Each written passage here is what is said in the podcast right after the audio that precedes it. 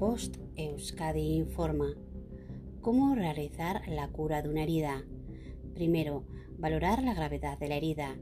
Es necesario saber si la herida es leve y por lo tanto puede ser tratada por uno mismo o si, por el contrario, se trata de una herida más grave que necesita la intervención de un especialista.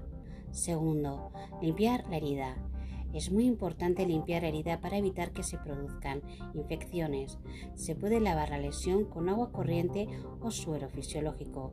Se debe procurar limpiar la herida desde el centro hacia los bordes para no acumular restos de suciedad en la lesión.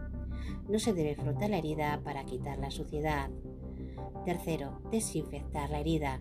Se debe desinfectar la herida aplicando antisépticos como clorexidina o povidona ayudada, que tienen un efecto desinfectante y fungicida. Cuarto, cubrir la herida. Aunque existe la creencia de que las heridas curan mejor al aire libre, las lesiones deben cubrirse para evitar infecciones provocadas por agentes bacteriológicos del exterior.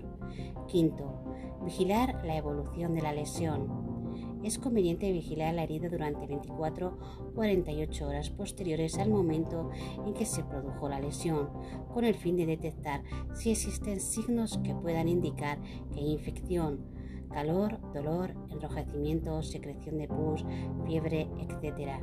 Una vez transcurrido ese tiempo, el riesgo de infección disminuye y lo más normal es que la herida se cure y cicatrice sin problemas. Fin de la información.